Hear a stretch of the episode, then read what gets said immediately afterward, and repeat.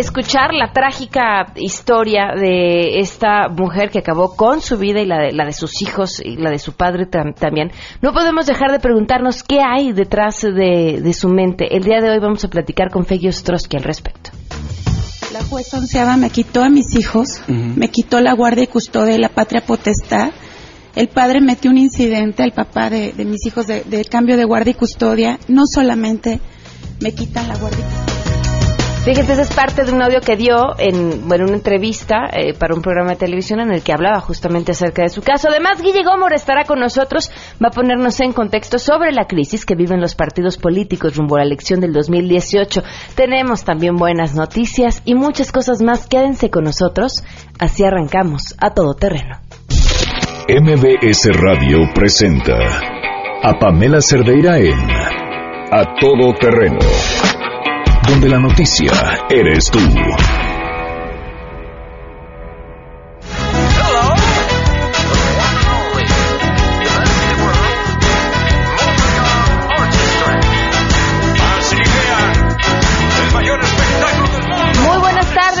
A Todo Terreno. Muchas gracias por acompañarnos en este martes 20 de junio del 2017. Soy Pamela Cerdera. Los invito aquí a que se queden hasta la una de la tarde y, por supuesto, que estén en contacto con nosotros, es lo más importante. El teléfono en cabina 5166125, el número de WhatsApp 5533329585, el correo electrónico a todoterreno arroba mbs.com. Eh, saludo y muchísimas gracias a um, Fernando que nos acompaña y que nos escribe eh, desde temprano. Fernando dice, hola Pamela, vas a comentar sobre el reportaje del New York Times. Saludos. Mira, hoy no. Eh, no es un tema nuevo.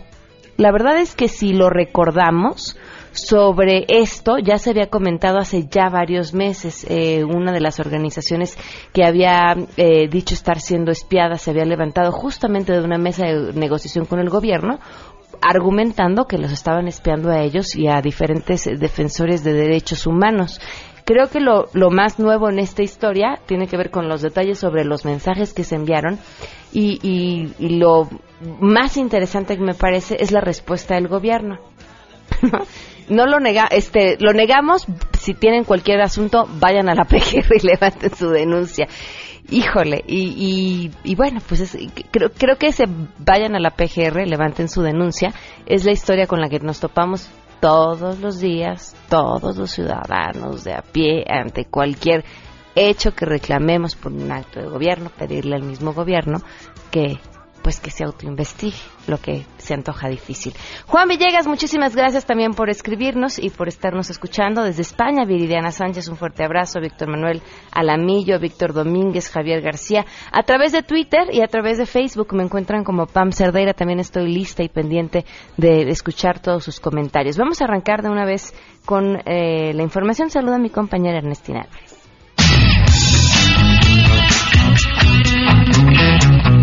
El presidente Donald Trump no tiene una política económica clara y afortunadamente su margen de acción tampoco es tan amplio como él quisiera, pues se encuentra acotado por el Congreso de los Estados Unidos y otras instancias, planteó el Premio Nobel de Economía Joseph Stiglitz al ofrecer una conferencia magistral en la Universidad Iberoamericana. El también profesor de la Universidad de Columbia se refirió a las renegociaciones del Tratado de Libre Comercio y manifestó que el capítulo 11 de ese convenio relativo a la protección a la inversión extranjera es el que se debe revisar con mayor cuidado. En el caso de las políticas del presidente Trump, indicó que esa investidura le da una capacidad casi ilimitada de actuar, pero como quedó de manifiesto con sus propuestas de reforma fiscal, el Congreso le estableció límites, informó Angélica Melín. La Secretaría de Comunicaciones y Transportes informó que durante la presente administración, el centro de esa dependencia en el Estado de México ha contado con recursos por un monto de 639 millones 637 mil 518 pesos para el programa de empleo temporal.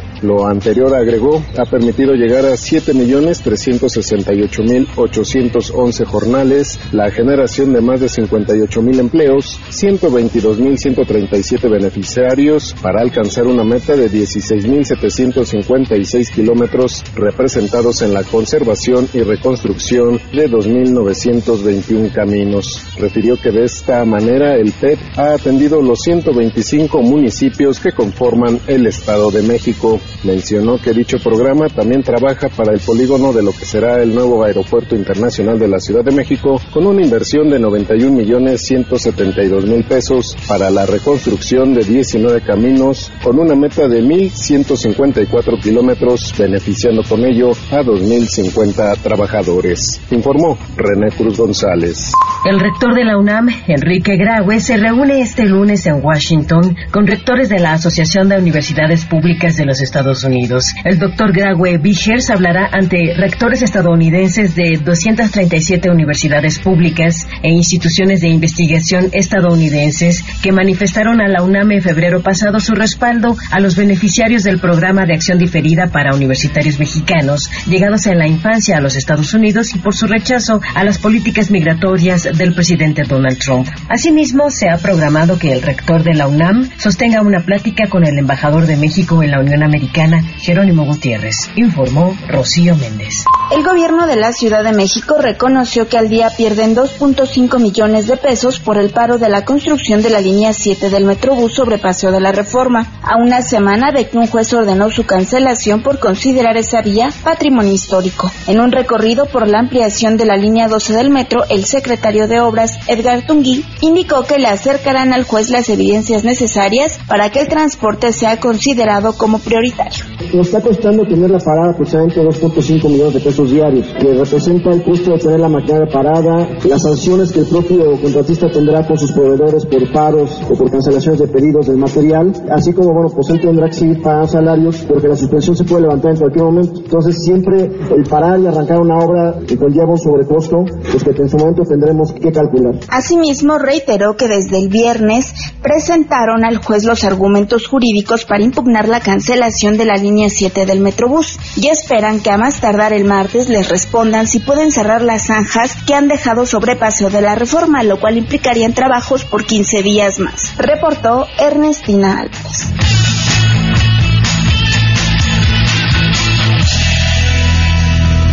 Y claro que tenemos buenas noticias. Desde París vienen las buenas noticias este esta tarde. Ingrid de Armas, te saludo, muy buenas tardes. Buenas tardes, Pamela.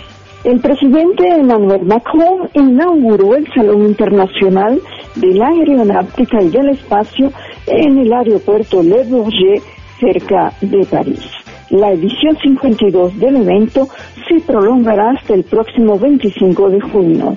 El pabellón de México abrió oficialmente sus puertas en presencia del embajador mexicano en Francia y de los gobernadores de Querétaro, Nuevo León y Chihuahua. Francisco Domínguez Servín, gobernador del estado de Querétaro, nos explicó por qué su estado participa en este evento. Para Querétaro es eh, muy importante estar aquí en el pabellón de México, en esta feria aeroespacial aquí en Francia, dado que Querétaro hoy es el líder aeroespacial de México, eh, incluy, incluyendo que otras entidades eh, tienen parte aeroespacial. Querétaro se volvió en este momento el cuarto lugar de atracción de inversión extranjera directa espacial del mundo, solo el estado de Querétaro. El gobernador Domínguez Heredien expresó su satisfacción de poder llevar a su estado nuevos proyectos de inversiones en el sector aeronáutico. Precisó los elementos de aeronáutica que se están fabricando en Querétaro. Tenemos desde las paletas eh, de turbinas eh, de lo que va a ser el motor LIP eh, de los franceses de Safran eh, hasta los motores de los trenes de aterrizaje eh, que, que, llevan diferentes aviones para Boeing y para Airbus. Se hacen no nada más con los franceses tenemos bom, Bombardier de los de los canadienses tenemos allí de los americanos tenemos a ITP de los españoles tenemos 80 empresas aeroespaciales en, en el estado de Querétaro. El estado de Nuevo León, en la persona del gobernador Jaime Rodríguez el Bronco, señala sus objetivos en el terreno de la aeronáutica. Lo que queremos es buscar socios comerciales que nos permita tener eh, talleres de reparaciones. Tenemos obviamente capacitación en nuestros nuevos profesionales del ramo y lo que estamos buscando es tener socios, más que inversiones, socios. Nuevo León es un estado poderoso a pesar del gobierno. La idea es utilizar esta feria internacional como trampolín para hacer contactos profesionales. El gobernador Rodríguez. A través del clúster de la aeronáutica que tenemos en Nuevo León, somos un estado que tiene un clúster. El clúster es una parte importante en las negociaciones que se tenga que hacer para buscar socios, para buscar inversiones y evidentemente nosotros nos potenciamos a través de los clúster. No debe ser el gobierno, debe ser los clúster, deben ser los propios empresarios. El gobierno lo que hace es ayudar a los clúster para que los clústeres tengan las posibilidades de buscar eh, socios o de inversiones. El gobernador del estado de Chihuahua, Javier Corral Jurado, pone énfasis en los recursos del Estado para favorecer la implantación de empresas aeronáuticas.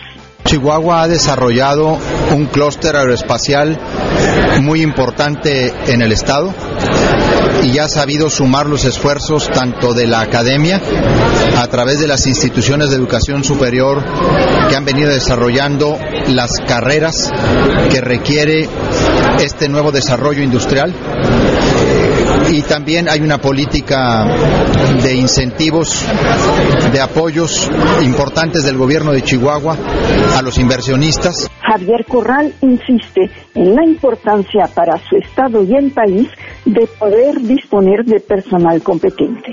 Al referirse a la asociación con la empresa francesa Safran, indica los elementos que la marca fabrica en el estado diferentes partes para aviones, eh, nacelles eh, para, para aviones, componentes, eh, una serie de arneses, pero particularmente en Chihuahua se ha desarrollado un modelo de proveeduría local muy interesante que está elaborando, construyendo eh, algunos de los equipos para el avión como asientos, incluso diseños propios de la innovación tecnológica de Chihuahua en términos de asientos para aviones, cinturones. Más de 200 empresas localizadas en cinco estados están produciendo actualmente partes para la industria de la aviación internacional. Esta es la información desde Francia.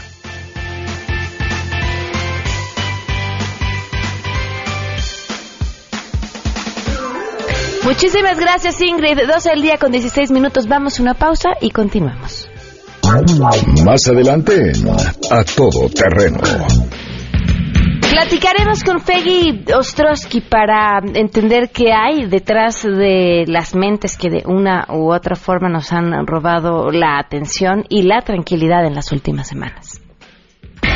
Si te perdiste el programa A Todo Terreno con Pamela Cerdeira, lo puedes escuchar descargando nuestro podcast en www.noticiasmbs.com.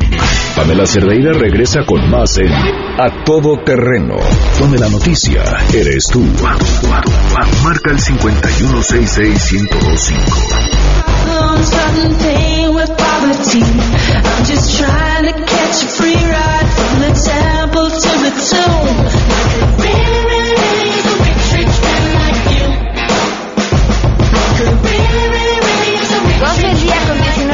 Minutos. Continuamos a todo terreno. Gracias por seguir con nosotros. Soy Pamela Cerdeira. Les recuerdo cómo podemos estar en contacto. El teléfono en cabina 5166125. El número de WhatsApp 5533329585. De pronto la información eh, nos pasa como eh, si viniera por montones y, en, esto estar eh, diciendo lo que pasa y lo que sigue y después lo que viene, nos quedamos en el camino con una serie de temas que nos dejan como una espinita atorada y que no nos da la posibilidad, que creo es parte también de nuestra obligación, de ir un poquito más allá, de ir a fondo, de entender cuáles son las situaciones dentro de la condición humana que llevan a que sucedan este tipo de historias que, como les decía, nos atrapan y no de una buena manera. Eh, y justamente esta es la historia de, esta mujer, eh, Mirella Agras, quien ustedes escuchaban un, fragmento cuando comenzaba el programa de una entrevista que ella dio en un medio de comunicación, que por cierto buscaba eh, de manera constante obtener entrevistas eh, en medios de comunicación. Nada más les cuento anecdóticamente a Janine, productora de, este programa, la buscaron porque quería venir aquí a comentar eh, su caso en el que ella denunciaba abuso sexual por parte del padre de sus hijos. Eh, hacia sus hijos y Janine la llamó, eh, le regresó la llamada y ya después nunca, nunca la contestó y finalmente por eso fue que jamás hubo un contacto más allá, ni, ni escucharon ni conocieron su testimonio. Eh, y, luego, bueno, pues viene esta historia que, que nos toma a todos por sorpresa, en donde se encuentran los, los niños sin vida, su papá y ella, en, en pues en lo que se convierte en un, pacto suicida, ¿no? Con los adultos de su familia, al que solo sobrevive la abuela. Eh, ¿qué, lleva a una persona a cometer un acto así? ¿Qué hay detrás de todo esto? Además de la, lucha por la, por la custodia de los hijos eh, con el padre. Le agradezco enormemente a Feggy Ostrowski, neuropsicóloga, profesora e investigadora de la UNAM. Muchísimas gracias por acompañarnos. Feggy, muy buenas tardes. Hola, ¿qué tal? Buenas tardes. ¿Cómo entendemos un caso así? Bueno, mira, es obvio que la señora entró en un cuadro de depresión severa o ya traía una depresión severa y en la de todos nos hemos sentido tristes y melancólicos, pero en la depresión severa pues eh, hay cambios muy importantes que pueden químicos en el cerebro en donde pueden estar provocados por factores medioambientales, o sea, somos un un todo, ¿no? Entonces, cuando entras en un cuadro de depresión severa, pues es un trastorno ya eh, se ve eh, muy muy importante en donde se va a alterar tu estado de ánimo, tienes sentimientos de desesperanza y abandono, se afecta también tu cuerpo, tu eh, capacidad de comer o comes más o comes menos o duermes más o duermes menos, en donde hay pérdida de interés en otras actividades, en donde hay pensamientos, rumiaciones que se llama pensamientos recurrentes negativos, hay pensamientos suicidas, y estos casos pues tienen que ser atendidos médicamente. Yo creo que todo esto y, todos los casos que estamos viendo hablan de problemas muy severos en la administración de justicia, ¿no? Más bien, porque yo creo que un juez, a lo mejor ella en su distorsión cognitiva, o sea, mental, pues decía, no, no pueden estar con el papá porque él los, los ha violado o abusado de ellos pero no había mucha evidencia aparentemente en, los estudios de este abuso, pero en su mente sí lo había. Entonces un juez que da una custodia a un padre y no sugiere una atención médica a la madre o lo condiciona a que haya atención médica para que la ayuden, pues es una mala administración de justicia, ¿no? Y lo mismo pasa en otro caso que también es patético, que es el de la niñita que la viola el pedófilo, ¿no? De Valeria.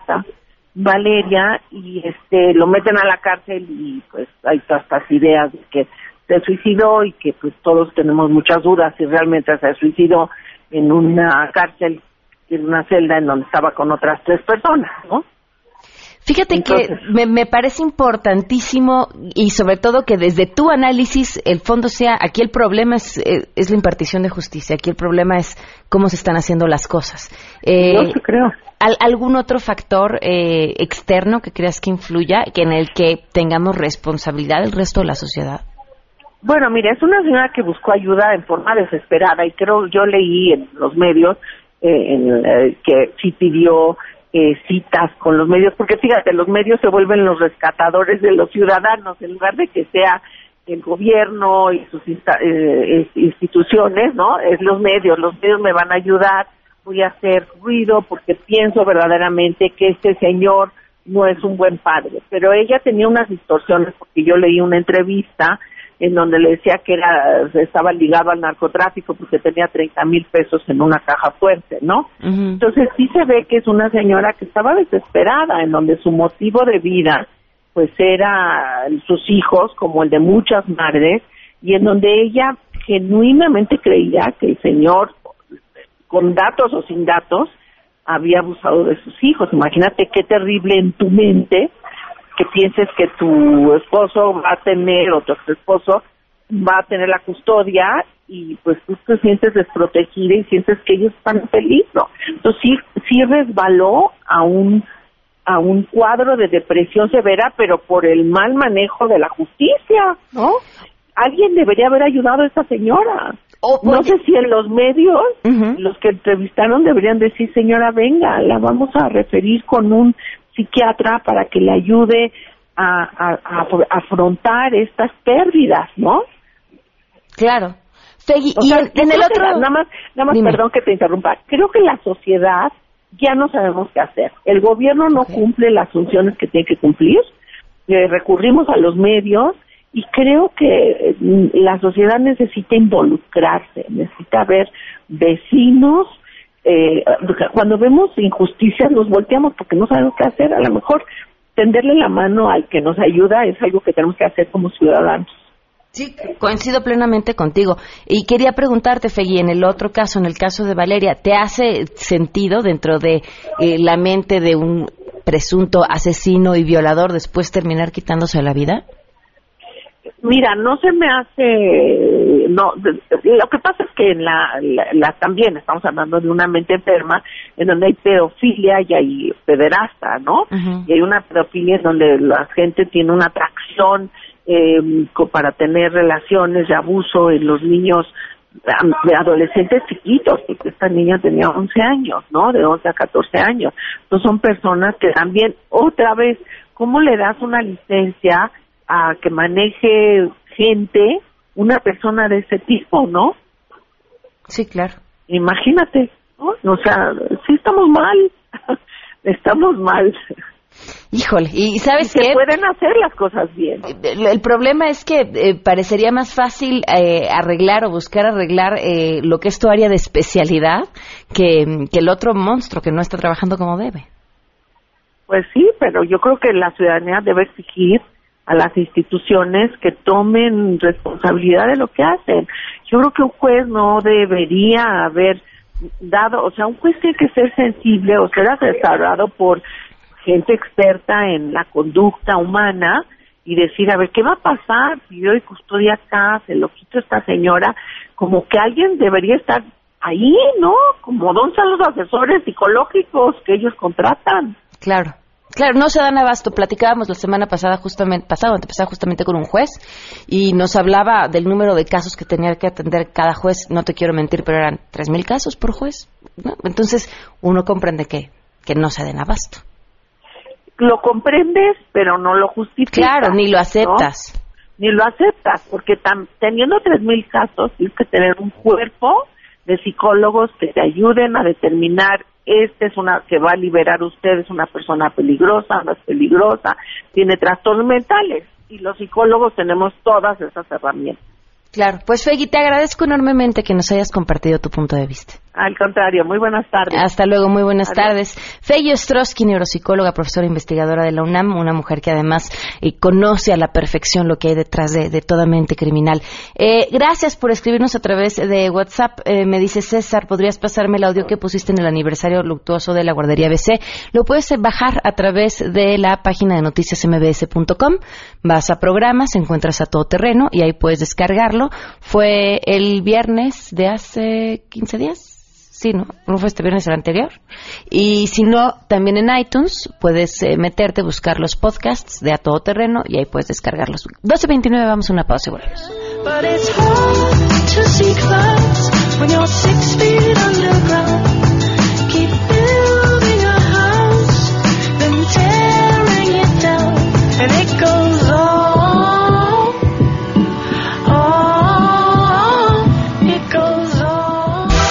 Pamela Cerdeira es a todo terreno. Síguenos en Twitter, arroba Pam Cerdeira.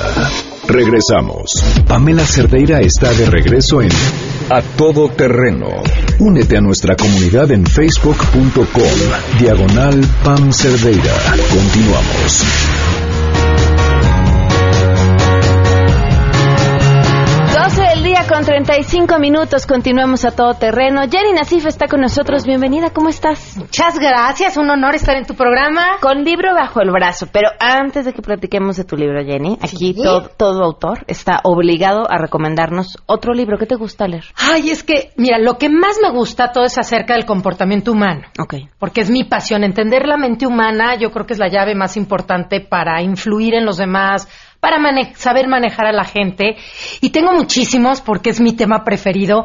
Pero uno de mis consentidos, yo creo que podría ser un, libro que se llama este Switch, que trata de cómo crear los cambios que quieres en la vida. Y es de dos hermanos, de los hermanos Heath, que se escribe H-E-A-T-H, y tienen varios como videoclips, y tienen muchos libros, tienen de mercadotecnia, va, están a punto de sacar un libro nuevo, ellos son uno de mis autores preferidos y otro de mis autores preferidos, aprovechando, es Dan Pink, que es otro también lo que les llaman, este, en Estados Unidos, fíjate que hay un género que le llaman behavioral economics, o eh, como es como comportamiento humano en la economía, o sea, o economía del comportamiento. Que, que sí, que tiene que ver con el comportamiento humano y cómo influyen los negocios. Okay este, o, en, las adquisiciones, etcétera, etcétera, ¿no? Entonces, Dan Pink tiene unos libros maravillosos acerca de motivación, de lo que motiva a los compradores, también es otro de mis.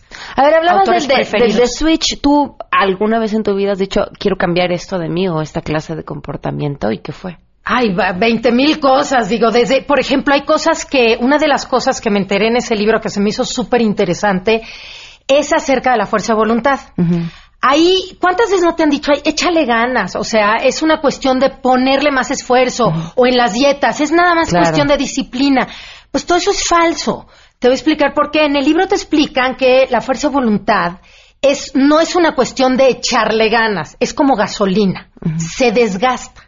Entonces, una vez que se acaba la fuerza de voluntad, por más ganas que le eches que a un coche sin gasolina le vas a decir, échale ganas, avanza, Si pues ya no hay gasolina, no puede avanzar. ¿Y de dónde sacas la gasolina? ah, eh, bueno, la cosa ahí sobre todo es que para cargarte de gasolina, digamos que tú amaneces con un tanque lleno y dependiendo de lo que hace, haces, se desgasta. Si tú te pones a manejar y si además manejas con tráfico, se va a desgastar más rápido. La fuerza de voluntad es igual. Si tú, por ejemplo, en la mañana te peleas con tus hijos o con tu marido, entonces ahí ya empezó el tanque a desgastarse.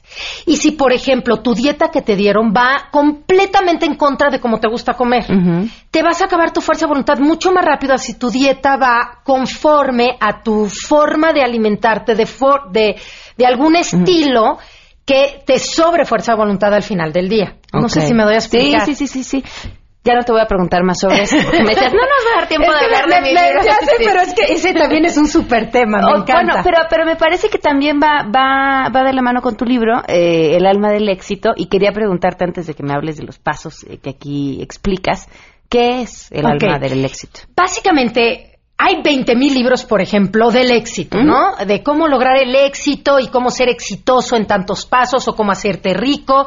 Y esa es una parte del éxito, que por eso mi libro tiene dos partes, el alma y el éxito. La diferencia de un libro de éxito y de este que es el alma del éxito es cómo lograr el éxito, pero con felicidad, con plenitud, sintiéndote completamente satisfecho. Que muchas veces también hay otros libros, ¿no? Tienes el libro de cómo ser feliz, de cómo ser satisfecho, cómo encontrar tu misión de vida. Bueno, este libro es como si esos dos temas se encontraran en uno. Es cómo encontrar, sentirte pleno y encontrar el éxito al mismo tiempo.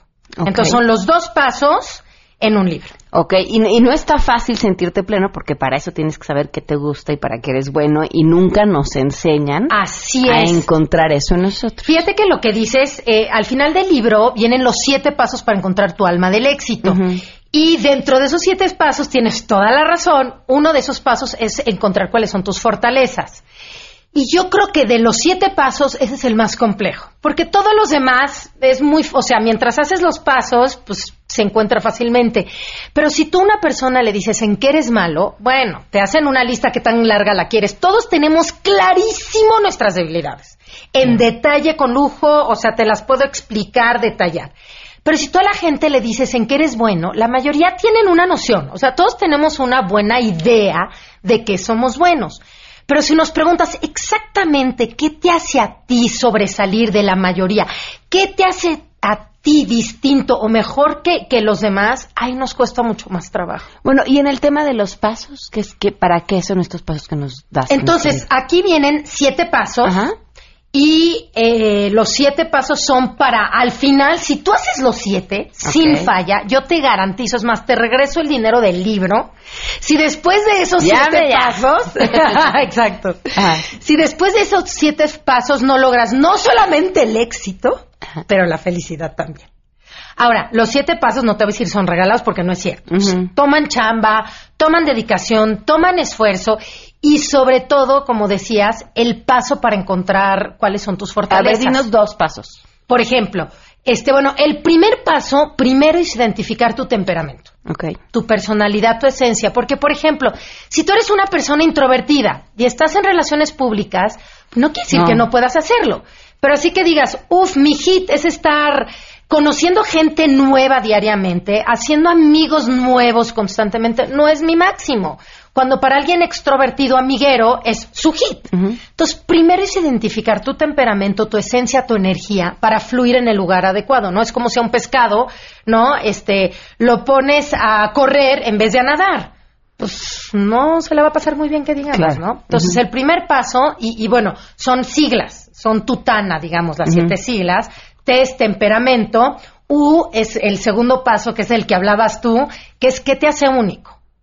¿Qué te hace a ti distinto a los demás? No nada más más o menos en qué campo eres bueno, pero en especial, fíjate que yo te podría decir que yo descubrí esto hace cuatro años.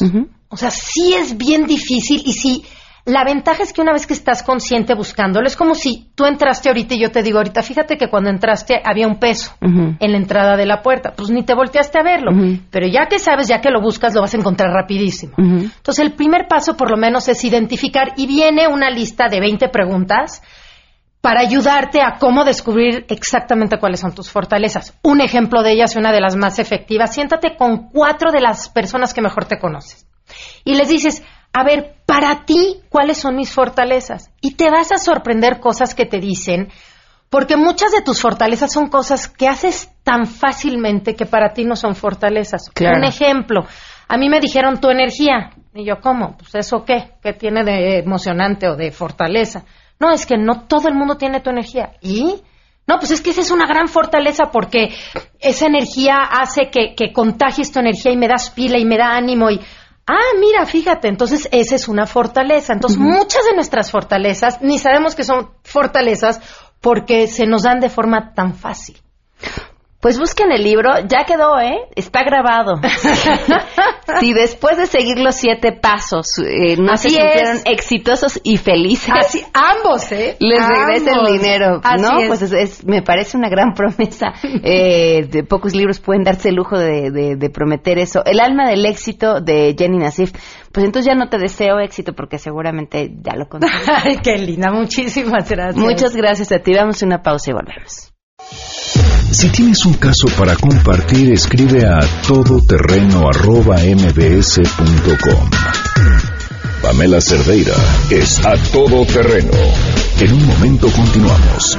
Estamos de regreso. Síguenos en Twitter, arroba Pam Cerdeira, todoterreno, donde la noticia eres tú. Continuamos.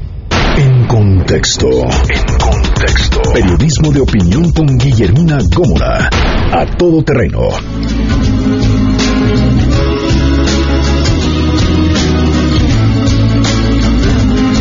La policía. 12 del día con 47 minutos. Antes de saludar a Guillermo Mora, nada más quiero recordarles que la Newsvan está en Calzada de las Bombas y Canal de Miramontes, en la colonia habitacional Alianza Popular Revolucionaria. Esto es en la delegación Coyoacán. ¿Cómo son largas nuestras direcciones? A comparación con lo que sucede en otros países, uno tiene que escribir. ¿Allá dónde te mando una carta? Si es que la mandas. Colonia Habitacional Alianza Popular Revolucionaria y ya noté. Y luego le agregamos, bueno, Ciudad de México lo podemos este, abreviar. Calza de las Bombas y Canal de Miramontes, ahí está la Newsvan. Guille Mora, ¿cómo estás? Bien, bien, Pam. Buenas tardes a ti y a nuestro auditorio. Pues hoy quiero invitarlos a reflexionar sobre lo que está pasando con nuestros partidos políticos. Recordemos, para empezar, que tenemos 10. Ajá. Pero de esos 10... queremos recordar que tenemos 10, Guille. Pues, pues sí, es un recordatorio un poco costoso para nuestro presupuesto, pero bueno, ahí están, son 10. Pero de estos 10 hay 3 que están en crisis. severa, ¿eh?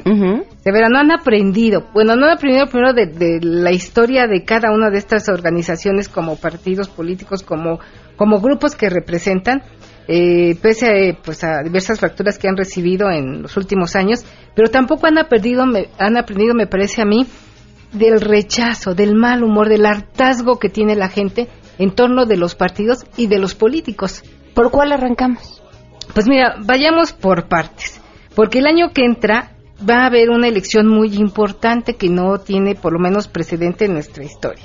Vamos a tener que acudir a las urnas a acudir a elegir a un presidente de la República, 500 diputados federales, 128 senadores, el primer gobernador de la Ciudad de México, 16 alcaldes capitalinos, 64 diputados locales, 8 gubernaturas, bueno, y de ahí cientos de presidentes municipales y diputaciones estatales. Ok.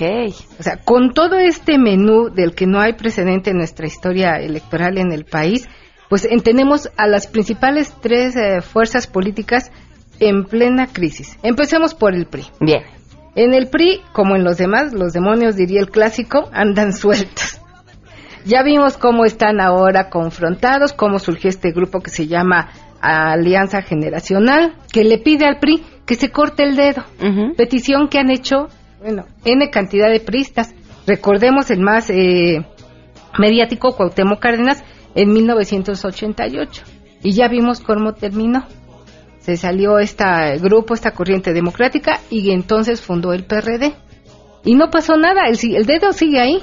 Ahora, sí, y dentro de las crisis, me parece que es el partido que pareciera aprendió ¿no? la elección eh, después de que perdieron la presidencia, de cómo era importante que la ropa sucia se lavara en casa.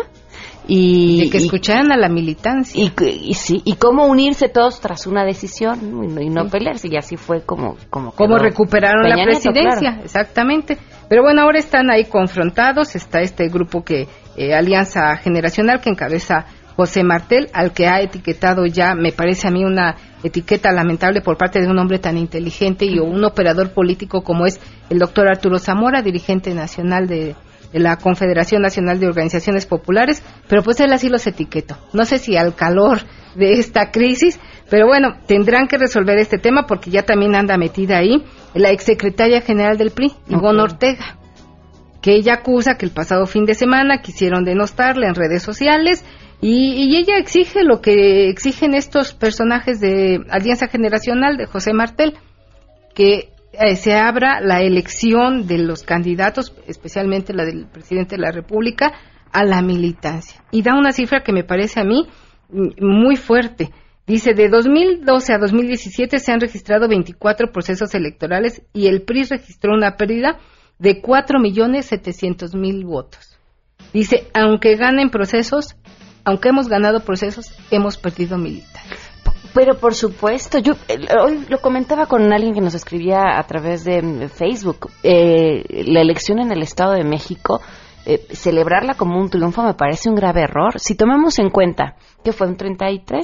Sí, 33%. Pero el 50% no votó. Entonces estamos hablando de un 16% del electorado que los favoreció no es nada. Nada, en un padrón de 11, más de 11 millones de personas, que ya lo habíamos comentado acá. O sea, son resultados realmente pobres, pobres que no te garantizan lo más importante, gobernabilidad, porque quiere decir que 7 de cada 10 que votaron no te quieren. Y gobernar en estas circunstancias es imposible, lo vimos, sucedió con Ernesto Cedillo, sucedió con Felipe Calderón, y bueno, ahí está, eh, y veremos cómo le va, porque por lo pronto ahorita el Congreso es suyo pero el año que entra, justo el Estado de México también habrá de renovar Congreso y a ver cómo les va. Se va a poner interesante. A ver cómo les va. Pero ahí están peleados en el PRI, ojalá que lleguen a un pronto acuerdo porque tienen en agosto la vigésima segunda Asamblea General del PRI, donde dicen los que saben saldrá el nombre ya de quién irá a buscar la presidencia de la República en el 2018. Pero también tenemos en el PAN estos este eh, panistas de que son muy eh, eh, flemáticos, pues se han perdido ya las formas, lo hemos visto. El próximo jueves habrá reunión del Consejo Político Nacional del PAN. Veremos cómo le va a Ricardo Anaya, el famoso chico maravilla. A ver cómo enfrenta, porque están, bueno, pero dicen que será pues un día de, de, cuchillos largos, no noche de cuchillos largos, día de cuchillos largos porque le tienen preparado la derrota en el Estado de México, la, que se fueron al cuarto lugar, siendo que estuvieron en primer sitio, terminaron en cuarto lugar, luego perdió en Coahuila. O sea, ya, ya hoy Ricardo Maravilla está contra las cuerdas, dirían en la lucha libre. Ahí van a acudir personajes de, de, poder real en, en, esta reunión del Consejo Político Nacional y se habrán de definir también, esperan ellos, las reglas de los tiempos para postular a su candidato a la presidencia de la República. Mientras tanto, los que los aspirantes eh, se dan la pelea a través de espectaculares, sí. buena inversión en, espectaculares. Y cara también, que sería interesante saber ahí quién paga esos espectaculares. Vemos ahí que la lista se ha incrementado, ya estaba Margarita Zavala, Rafael Moreno Valle, se han sumado ahora Luis Ernesto Derbez, eh, Juan Carlos Romero Hicks, el senador, está también sumado el ex eh, gobernador de Baja California, Ernesto Rufo, en fin, la lista es amplia. Pero Ricardo Anaya no les ha dado mucho margen de operación porque recordemos que él se ha apropiado de los spots del partido, cosa que también se la tienen guardada y seguramente le sacarán ahí el próximo jueves. Y vámonos al PRD, esta izquierda que está más que fracturada y que llega pues con muy malos números también para noviembre en que habrá de ser la renovación de la dirigencia del partido. Se va doña Alejandra Barrales que busca su corazoncito quiere ser que la nominen para ser la candidata del PRD a la primera gubernatura en la Ciudad de México. Me parece a mí con todo lo que yo respeto a Alejandra Barrales que no le alcanza su capital político. Pero bueno, ella, ella. Sí, es que ya, habría que ver eh, quiénes más, ¿no? ¿Quiénes, serían los otros? Porque los otros lo difícil será que le alcance al PRD en general. Los otros forman parte del gabinete del jefe de gobierno Miguel Ángel Mancera, pero no son perredistas. Entonces ya veremos ahí también cómo estas más de 20 tribus se van a dar con todo en noviembre próximo. Eh, por lo pronto ya están dos uh, tribus muy al frente de esta batalla, que son Nueva Izquierda, los famosos chuchos, y ADN de Héctor Bautista, que impulsaba a Juan Cepeda, pero que Juan Cepeda dijo, no, yo no le entro, no busco la dirigencia del partido. Dicen los que saben y los que conocen a Juan que Juan buscaría ser senador para el próximo periodo este en el 2018. Pero bueno, así están las cosas en estas tres fuerzas políticas. Tenemos por otra parte al PT y a Morena, aliados ya, muy amiguis, muy de la mano para emprender ahí la tercera candidatura de Andrés, Manuel López Obrador. Más de 20 años en campaña y él dice que la tercera es la vencida. Ya veremos a ver cómo También había dicho antes que ya, ¿no? Que si no ganaba lo diéramos por muerto y así. Exacto. O que se iría a su rancho. Pero bueno, él decidirá qué rumbo toma. Y la morralla, que ya, pues mira, ya sabemos cómo se maneja, ¿no? El panal, el verde, encuentro social, movimiento ciudadano, que pues buscarán ellos, pues verse beneficiados de alguno de estos paraguas de estas tres o cuatro fuerzas políticas que están ahora ahí, pues tratando de organizarse, porque en septiembre, como dirían en el hipódromo, arrancan eh, ya sabemos que el jefe de gobierno se va después de su quinto informe de, gobierno, válgame la redundancia, se va a Miguel Ángel Mancera, veremos ahí la sucesión y pues también se espera que para septiembre PRI y el PAN y el PRD tengan ya quiénes serán sus candidatos a la presidencia de la República. ¿Tu columna, Guille? Mi columna justo habla de esta crisis, pero ya en otra vertiente, que es de la gobiernos de coalición, como una alternativa. Ante estos pobres resultados que hemos tenido en las pasadas elecciones, pues no va a haber de otra más que le intenten por ahí establecer gobiernos de coalición, insisto, para tener gobernabilidad. ¿Qué te busquen en? En www.diarioimagen.net, ahí está mi columna, o en las redes sociales también ya está ahí circulando y se llama Gobiernos de Coalición, Manlio la vio venir. Muchas gracias, Guille. Gracias a ti, Pam. Ah, rápidamente, si alguna vez ah, alguno de ustedes ha soñado con ser locutor, aprovechen la oportunidad. El eh, Centro de Capacitación MBS tiene el curso de locución que se va a impartir próximamente. Pueden llamar al 56 81 20 87 o visitar la página centrombs.com y no quedarse fuera. Nos vemos, se quedan en mesa para todos.